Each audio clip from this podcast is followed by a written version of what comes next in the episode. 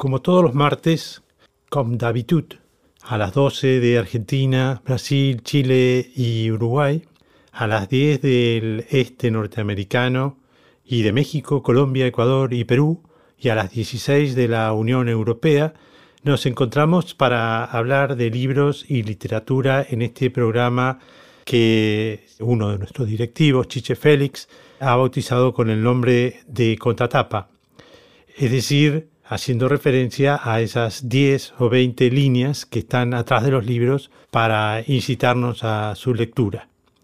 En nuestro caso pretendemos eso, pero también advertirles si algo a nuestro juicio no está del todo bien en este texto de moda o tan respetado y, bueno, comentar con ustedes, un diálogo. Lo podemos hacer así porque no tenemos compromisos de ningún tipo por supuesto no tenemos compromisos comerciales y pretendemos no tenerlos de ningún otro carácter más que con lo que sinceramente sentimos. Así que estamos listos para intrigarte, alegrarte, informarte y, bueno, si fuera posible, ayudarte a encontrar nuevas lecturas y sentidos en esta. Hoy tenemos previsto hablarles de dos grandes poetas, María Elena Walsh y Federico García Lorca. Y escucharemos también un poema de Mariana Walsh en la voz de otro poeta y gran cantante y guitarrista, Carlos Barosela. Y para terminar el programa, dos pequeños y curiosos libritos que son de dos grandes autores. No constituyen su obra principal, pero aclaran muchos aspectos de su obra Así que creo que va a ser muy interesante para los aficionados a su lectura. Por supuesto, no estoy solo en este emprendimiento maravilloso que es la Radio Promoción 21. Todo lo contrario, soy una pieza menor.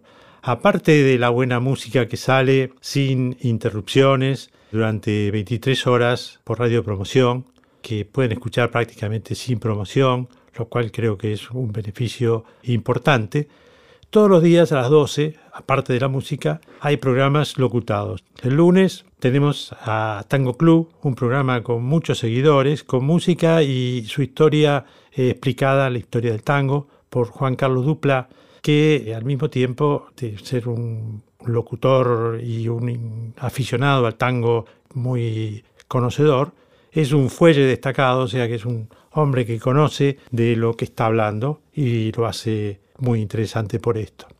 Los martes, ya saben, estamos nosotros con Contratapa, yo soy Guillermo Ondarz. Los miércoles el programa de la Asociación Latinoamericana de Diseño, conducido nada menos que por su presidente Paulo Bergomi. Los jueves, Los Locos de la Azotea, un rato de gente especialista que se dedica a resolver tus problemas con la tecnología, tips para lidiar con computadoras, celulares y electrónicas y los viernes entre nosotros un programa informal de discusión entre amigos sobre temas muy variados. Sé que para los viernes está además pensando en agregar un programa sobre el deporte. En primer lugar, para entrar ya en nuestro programa, quiero hablar de algo que no sé demasiado, que sé bien poco en realidad, lo hago para no quedar descolocado, para no estar fuera de la onda, porque como pienso que muchos de nosotros nos sucede, me dejo llegar como una hoja por el viento de cierta publicidad que tiene ganchos intelectuales, una publicidad, digamos así, intelectuosa. Perdonen por el invento de este término. Bueno, pero hay cierta publicidad que me lleva a donde quiere. ¿De qué estoy hablando? Me llamó la atención la simultaneidad con la que de golpe los medios informados, entre comillas, hablaron de lo mismo. En primer lugar, en dos sitios destacados del diario La Nación, que se leo rutinariamente, aunque trato de leer todos, apareciera esta escritora, comentarista, polemista, que se llama Fran Libovitz. Busqué en Google y veo notas en todos los diarios, en Clarín, en el País de España, en todo el mundo, muy simultáneo. Obvio que no debía ser una casualidad y yo como la inmensa mayoría tengo poca idea de quién es, pero me estoy preocupando por eso y algo averigüé. Fran Libowitz o Libowitz es una escritora que hace 30 años no escribe, pero parece ser que es una opinadora muy divertida y un gran personaje de Nueva York, como lo fuera, no sé si está bien la comparación, pero de la importancia o del estilo, de la repercusión que tuvo mucho tiempo Woody Allen con posiciones originales y en contra de lo políticamente correcto. Pero muy polemista, Woody Allen hace películas, está, se dedica justamente a opinar, es una opinóloga. Hizo hace años un documental por HBO donde charlaba con Martín Scorsese sobre ella misma y sobre Nueva York. Y visitaban lugares que son íconos de Nueva York y criticaban. La explicación de toda esta bulla repentina y simultánea es que ahora Netflix ha producido otro documental de varios capítulos, de nuevo hecho por el director Martín Scorsese, que es un gran director, y que creo yo que o está ya a disposición o va a estar muy inmediatamente a disposición. En eso de documental, por lo que he leído, los dos pasean juntos por lugares diferentes, snob, y critican a todo el mundo con agudeza y humor. Supongo que habrá que verlo para no quedarse afuera. Está claro que somos operados por los medios, pero tal vez sea en este caso interesante dejarse operar. Volveremos sobre el tema si hace falta. Mientras tanto, anticuados o no, seguimos aferrados a nuestros gustos y ritos provincianos, y tal vez, como diría la propia Fran Libowitz, a mucha honra. Nos gustan estas cosas. Se cumplen 10 años de la muerte de María Elena Walsh, poeta, escritora, escritora infantil, cantante.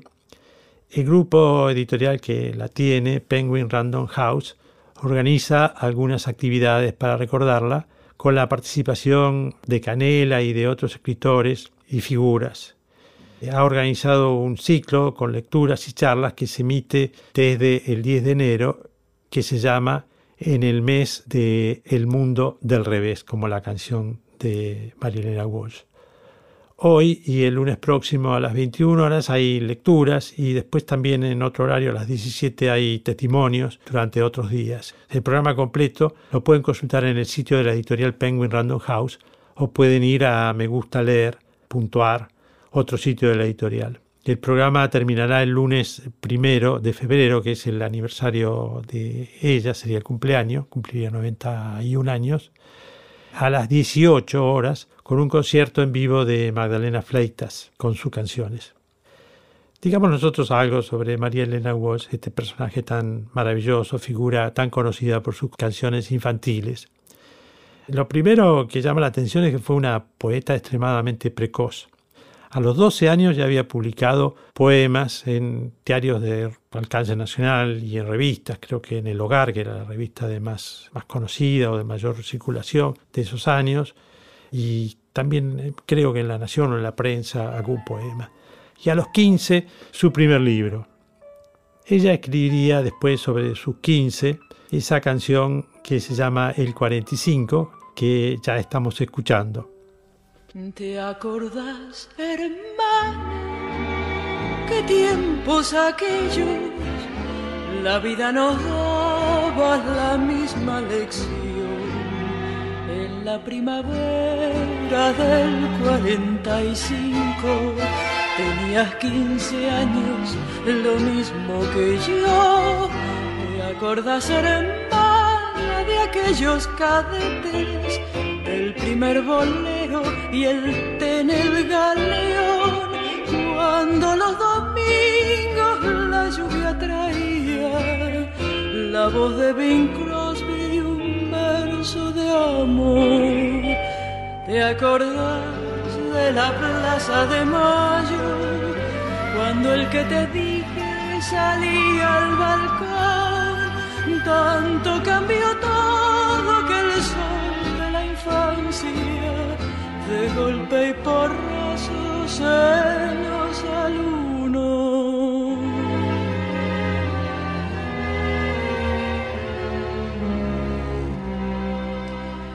¿Te acordás, hermana, qué tiempos de seca? cuando un pobre peso daba el estirón y al pagarnos toda una edad de rabonas valía más vida que un millón de hoy. ¿Te acordás, hermana, que desde muy lejos un olor a espanto nos enloqueció? Era de Hiroshima donde tantas chicas tenían 15 años como vos y yo. ¿Te acordás que más tarde la vida vino en tacos altos y nos separó? Ya no compartimos el mismo tranvía, solo nos reúne la buena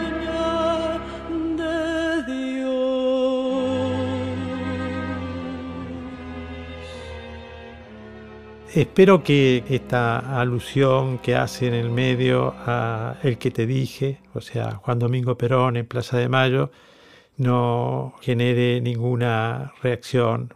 Eran otros tiempos y para mucha gente el presidente, que luego volvió y que fue recibido como un héroe, en ese momento para mucha gente era casi innombrable y de alguna manera todavía en estos tiempos heredamos esa desgraciada división. Lo iba a sacar, ese párrafo, iba a terminar la canción antes, pero después me gustó lo que dice de Hiroshima, que realmente fue un golpazo para la humanidad en esa época, y el recuerdo de los tranvías, etc. Así que la dejé entera.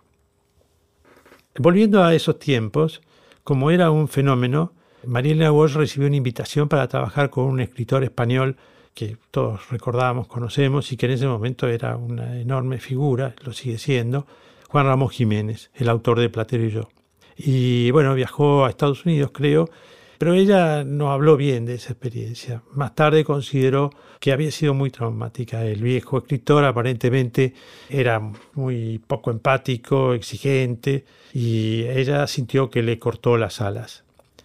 La periodista Natalia Blanca en una larga nota sobre un documental que está por ser lanzado, que está en etapa de edición, a cargo de Rodrigo Ures sobre María Elena Walsh. Para este documental, Ures recorrió los lugares que le sirvieron de inspiración a María Elena Walsh, tales como la calle del gato que pesca, Le la más angosta de París, que dio origen a una de sus canciones infantiles. Peligroso es andar por la calle, la calle del gato pesca y después esconde y escapa. Pa, pa, pa. ¿Lo ves o no lo ves? Al gato que ves allí, allí, sentado en su ventanilla. A la gente que pasa distraída, al gato bandí con caña y anzuelo le pesca el sombrero sombrero y el mo,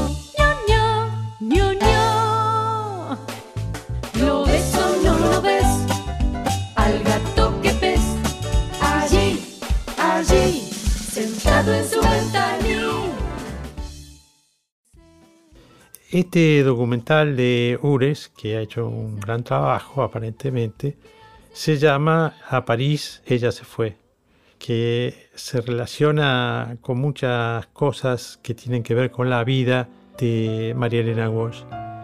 en primer lugar, por el tal vez uno de sus más recordados éxitos. Manuelita vivía en Peguajo, pero un día se marchó. Nadie supo bien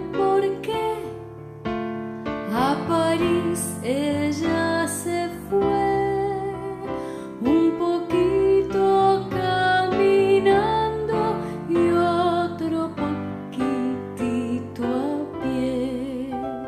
Manuelita, Manuelita, Manuelita, ¿dónde vas con tu traje de malaquita y tu paso tan audaz?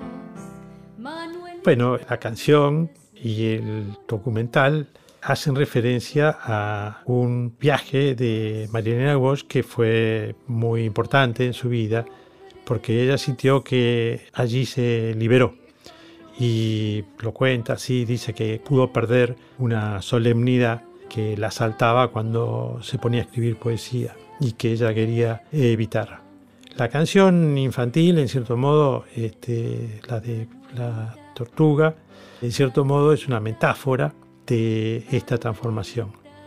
Pero lo interesante que yo querría señalar, tema al que vamos a volver reiteradas veces, es que ella de ningún modo pretendía alejarse de sus raíces. Este, ella tenía sangre andaluza por parte de la madre, inglesa por parte del padre, y se ha escrito mucho de esta influencia, especialmente su afición a los limerings, una forma poética graciosa, con mucha rima, formada por cinco versos.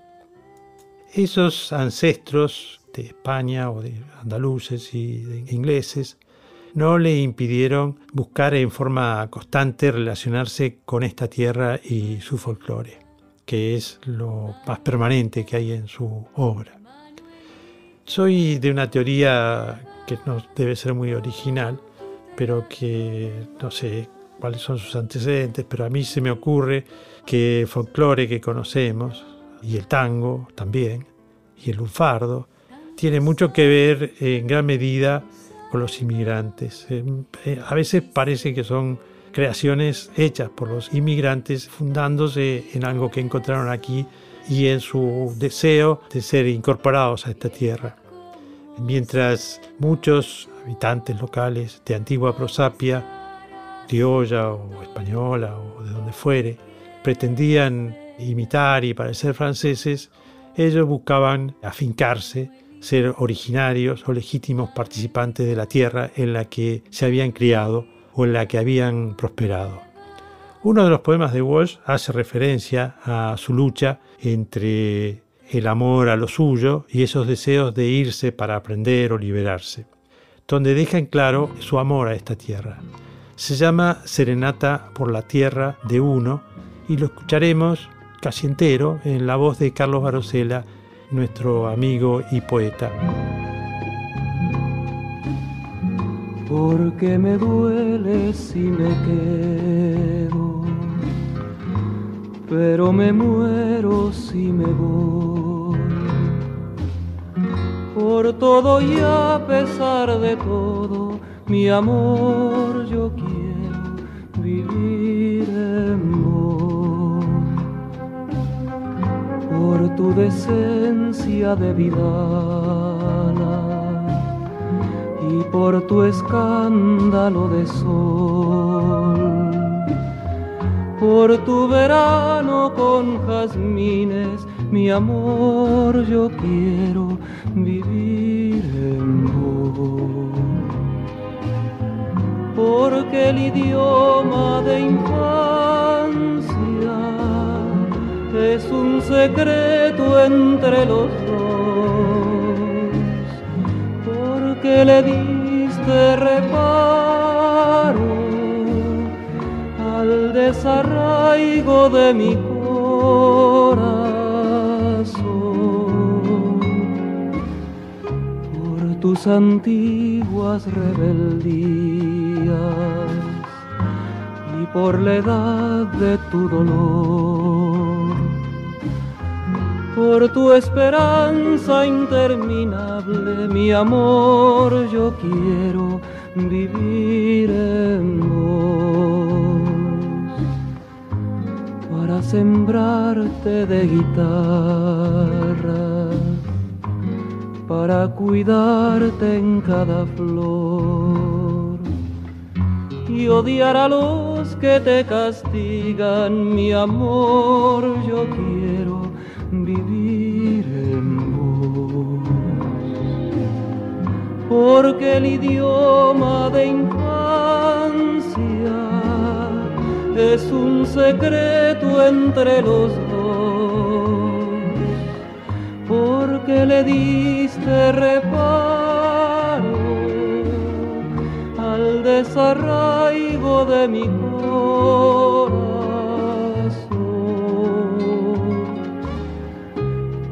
porque me duele si me quedo, pero me muero si me voy.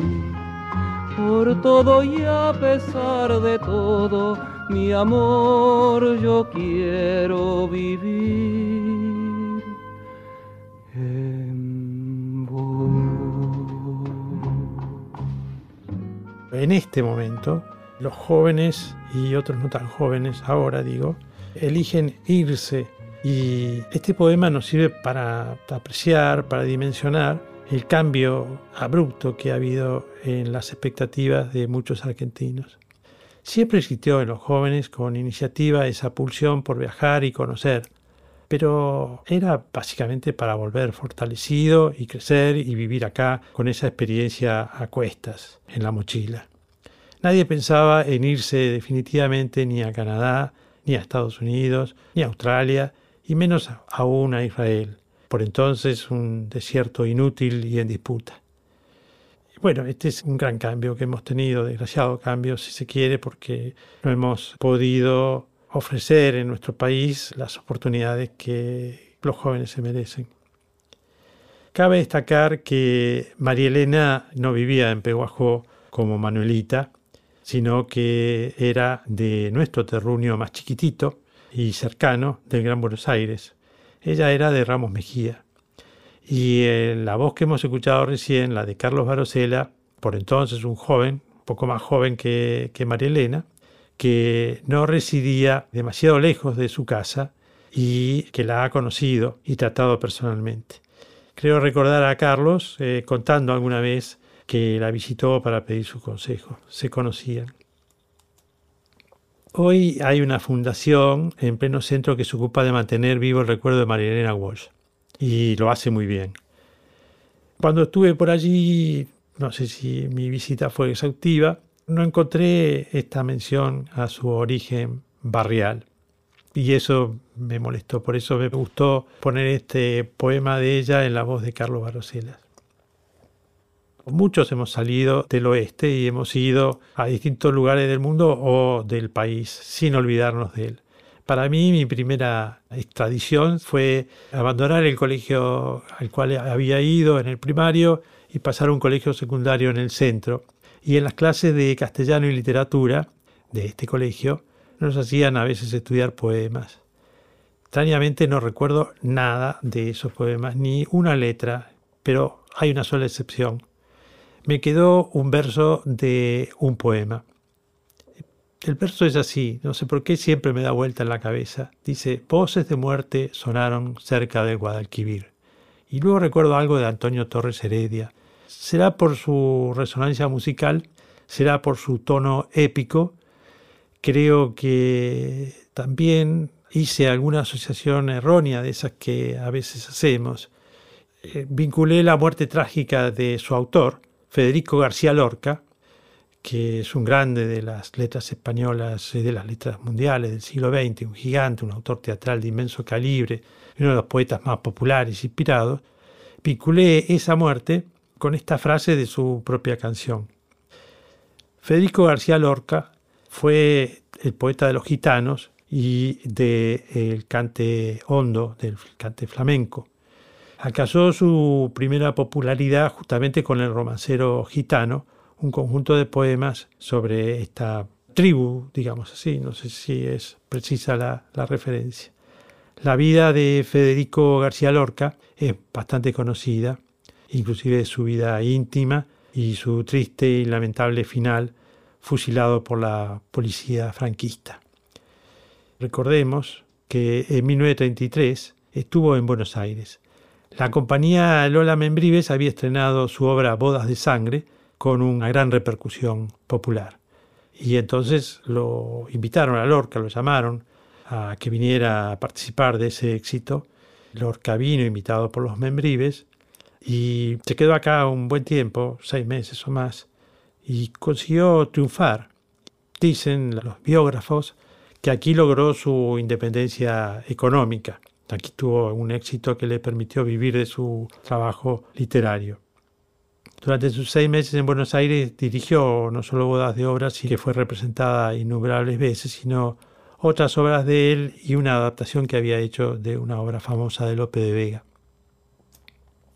Aquí se vinculó también, porque Buenos Aires era una pequeña París, con el chileno Pablo Neruda. Entre paréntesis, hablaremos de Pablo Neruda posiblemente en el próximo programa, porque es un aniversario de, creo que del otorgamiento del premio Nobel a Pablo Neruda.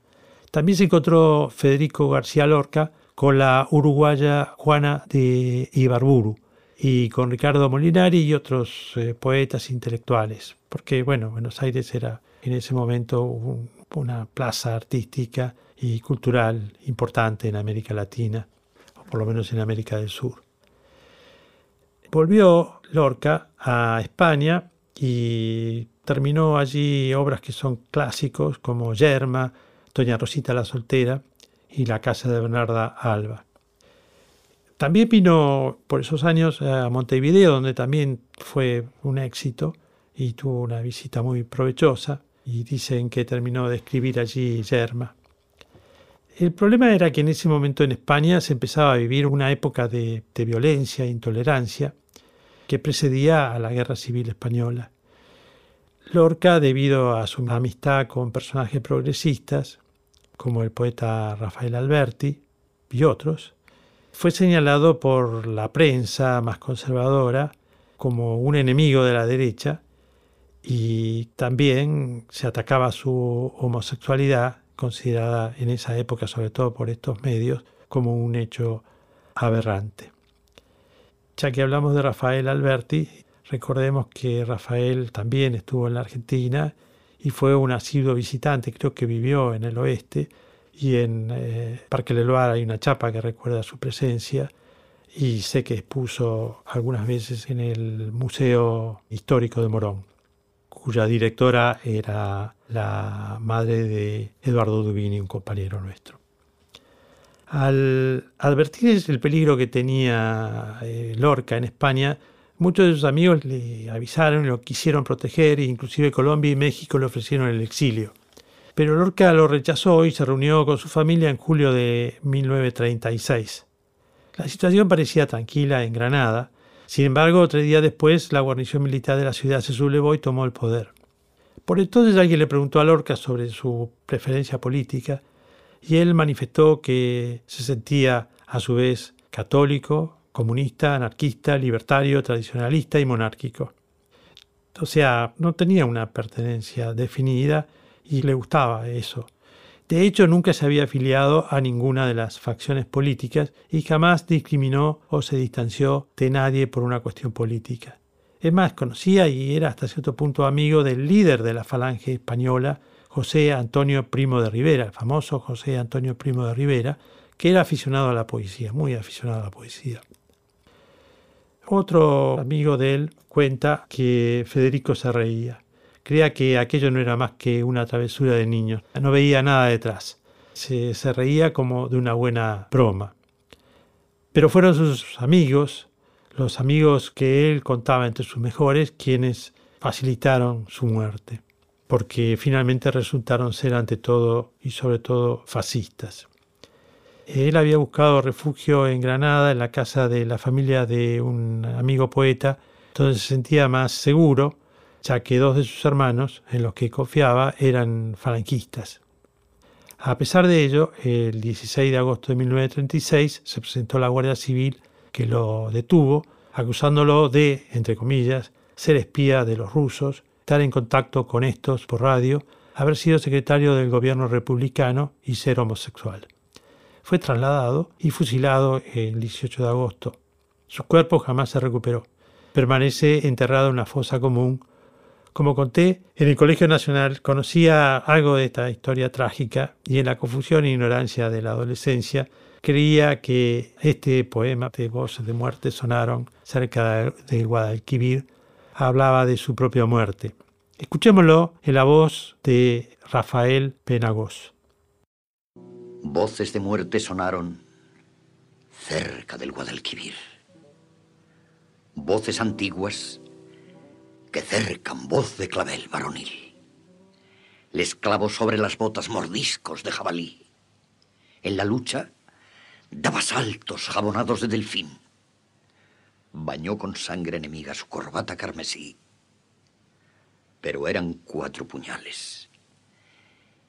Y tuvo que sucumbir. Cuando las estrellas clavan rejones al agua gris cuando los herales sueñan verónicas de Alelí, voces de muerte sonaron cerca del Guadalquivir. Antonio Torres Heredia, Camborio de Duracrín, Moreno de Verde Luna, voz de clavel varonil. ¿Quién te ha quitado la vida cerca del Guadalquivir? Por supuesto, no hablaba Federico García Lorca de su propia muerte, como yo había creído. En realidad el poeta se refiere a un gitano del que poco se sabe, que se batió contra cuatro. Voces de muerte sonaron cerca del Guadalquivir.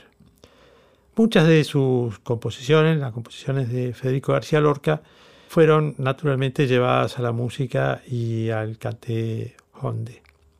Escuchemos precisamente uno de estos transposiciones a la canción gitana. La baladilla de los tres eh, ríos en una interpretación gitana de Esperanza Fernández.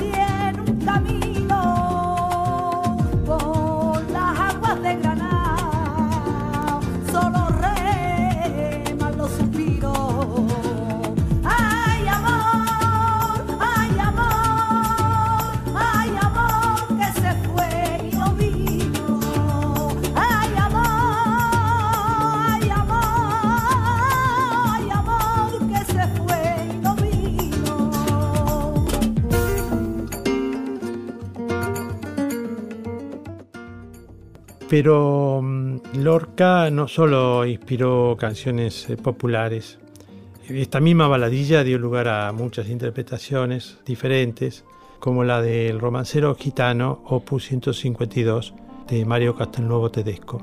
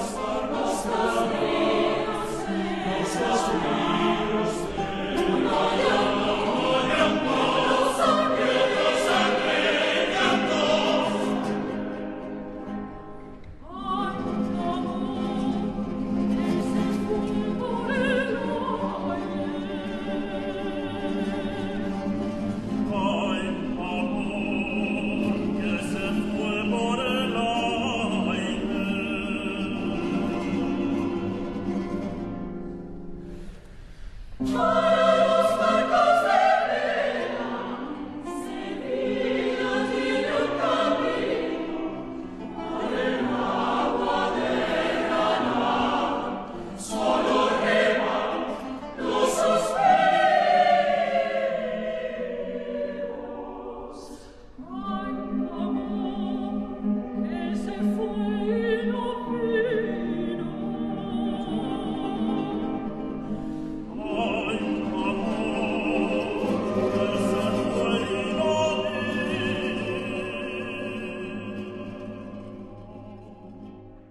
García Lorca tuvo que luchar contra esa popularidad temprana que lo encasillaba como un poeta de los gitanos.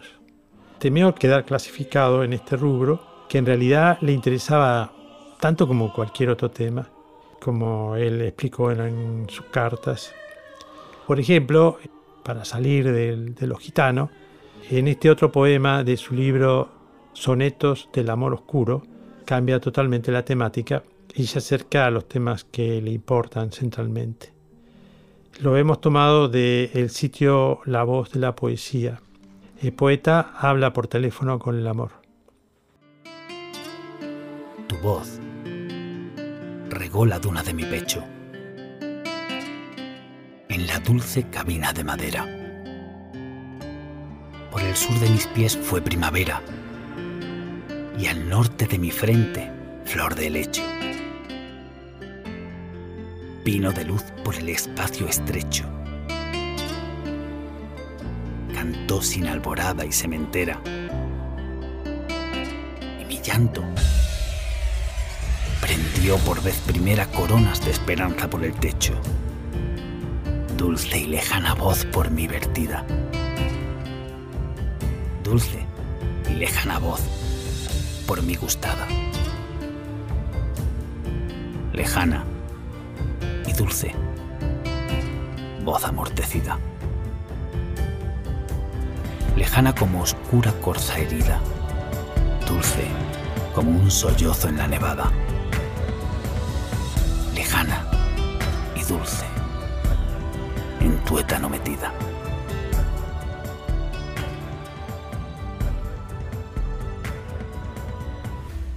En definitiva, nos ha quedado su poesía y su teatro, que lo atesoramos y nadie podrá acallarlo. No hay fusilamiento que funcione contra su legado. Nos hemos ido para atrás en el tiempo, pero no tan para atrás, porque, como hemos dicho, tanto María Elena Walsh como Federico García Lorca siguen muy vivos entre nosotros con su obra.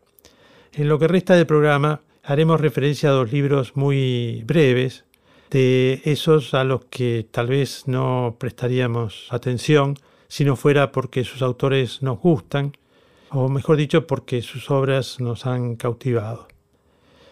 Uno de ellos es un chino, al cual no nos hemos referido nunca, pero que ha sido Premio Nobel de la Literatura 2012, Mo Yang. Eh, esta será posiblemente nuestra primera visita, pero no la última.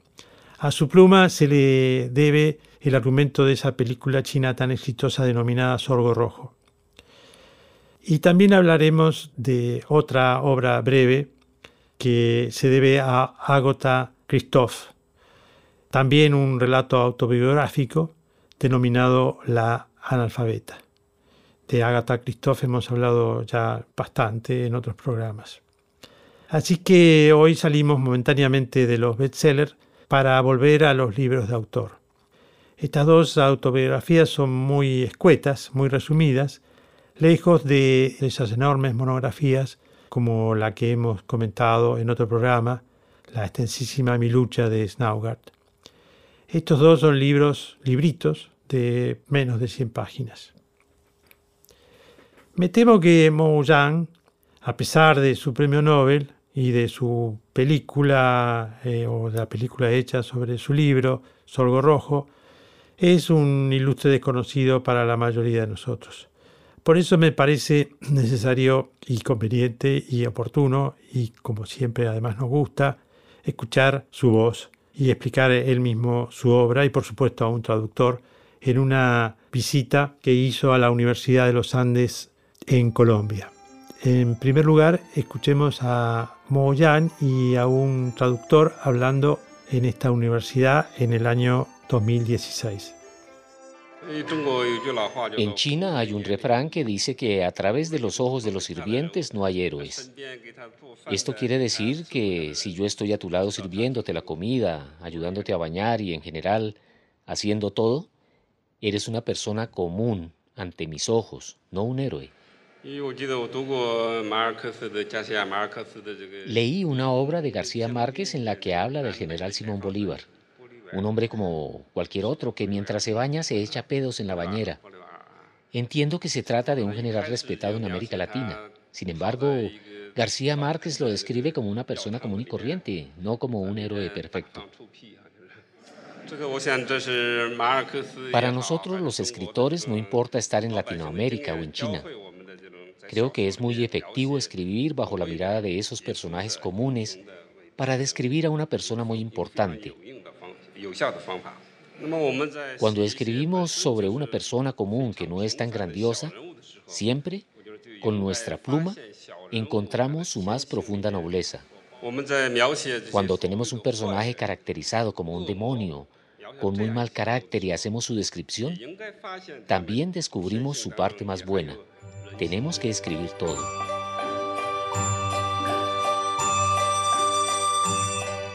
Como dice un refrán chino, es fácil cambiar de dinastía, es difícil modificar la personalidad. Y aunque mis padres me habían educado con mucho cuidado, no consiguieron cambiar el hecho de que a mí me gustara hablar. Esto le había dado un sentido irónico a mi nombre, Mo Yang, que significa no hables.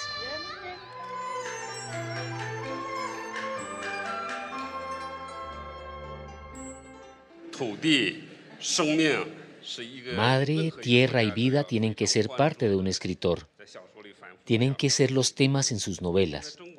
En la cultura china, madre y tierra están muy conectadas. Cuando recordamos nuestra madre, pensamos en la tierra que nos ofrece todo. Toda la vida viene de nuestra madre. Creo que la vida es inseparable de la tierra. Para mí, que vengo del campo, la relación con la tierra es muy importante. Toda mi obra es como una planta que nació de la tierra.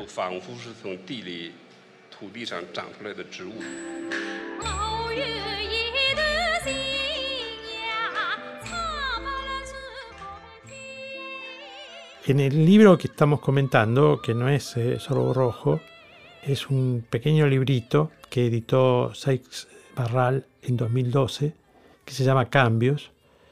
Nos encontramos con su historia personal, un trabajo que hizo por encargo de una editorial, contó su, su vida y cuenta la historia de un chico que tiene aspiraciones intelectuales y que estando en la primaria lo sorprende ese gran movimiento y represión que hubo en China, la revolución cultural, y que además tropezaba con, con muchas barreras por su origen humilde y rural.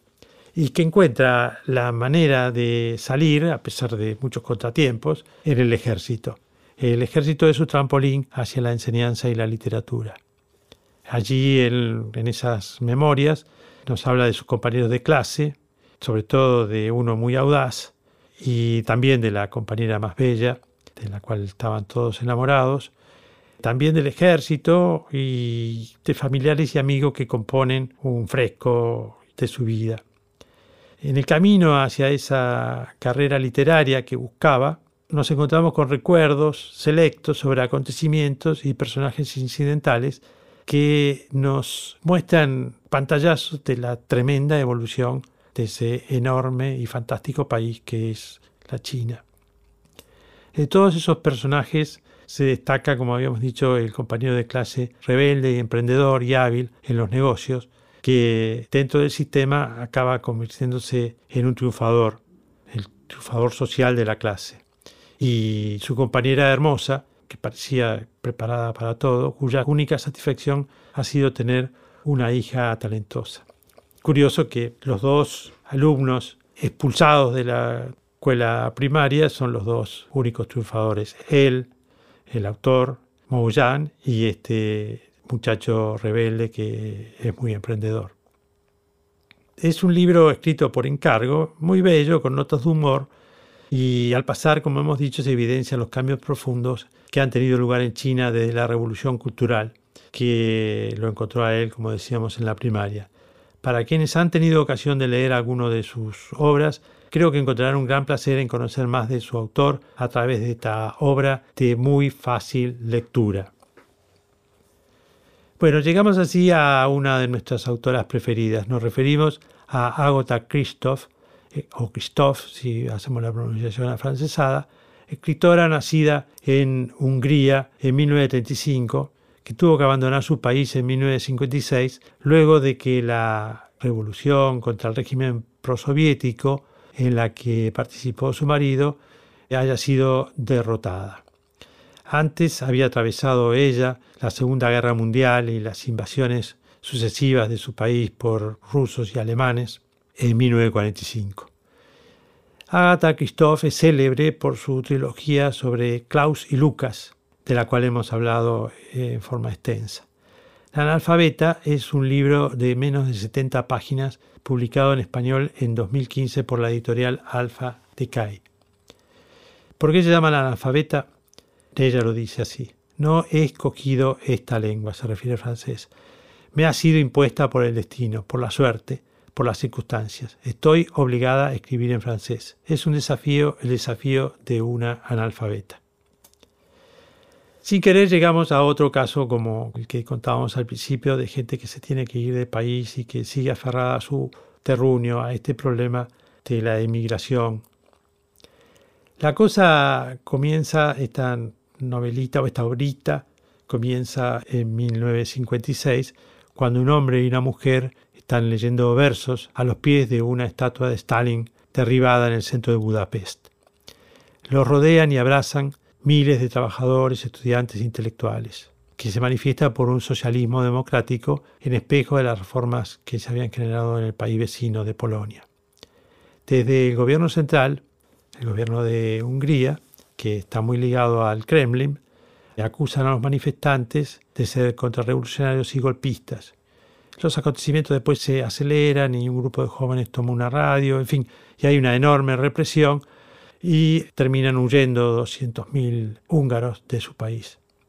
Aquel profesor que leía versos junto a su esposa, la autora de esta pequeña autobiografía, veinteañera, está en la lista de los agitadores que quieren apresar. El joven matrimonio se suma a la caravana de refugiados, cruzan hacia Austria y luego siguen hacia una pequeña ciudad suiza. Llevan con ellos a su beba de cuatro meses y dos bolsas grandes, una con la ropa, con los pañales y otra con un diccionario escrito en húngaro. Lo cuenta Agato Christoph en once capítulos breves de este libro que se llama Na analfabeta. Dice, dejé a mis hermanos, mis padres, sin avisarles, sin despedirme de ellos, sin decirles adiós. Pero sobre todo, ese día, ese día de finales de 1956, perdí definitivamente mi pertenencia a mi pueblo. Recuerda que algo parecido, un, un choque así tan grande, le había sucedido cuando tenía 14 años, cuando debió ser internada porque sus padres no tenían recursos, su padre estaba preso y su madre trabajaba en un sótano. Se separó de sus hermanos y fue a un internado del Estado comunista. Ella lo cuenta como algo entre un cuartel y un convento entre un orfelinato y un reformatorio. En ese exilio infantil ella lee todo lo que tiene a mano y aprende algo de ruso y algo de alemán.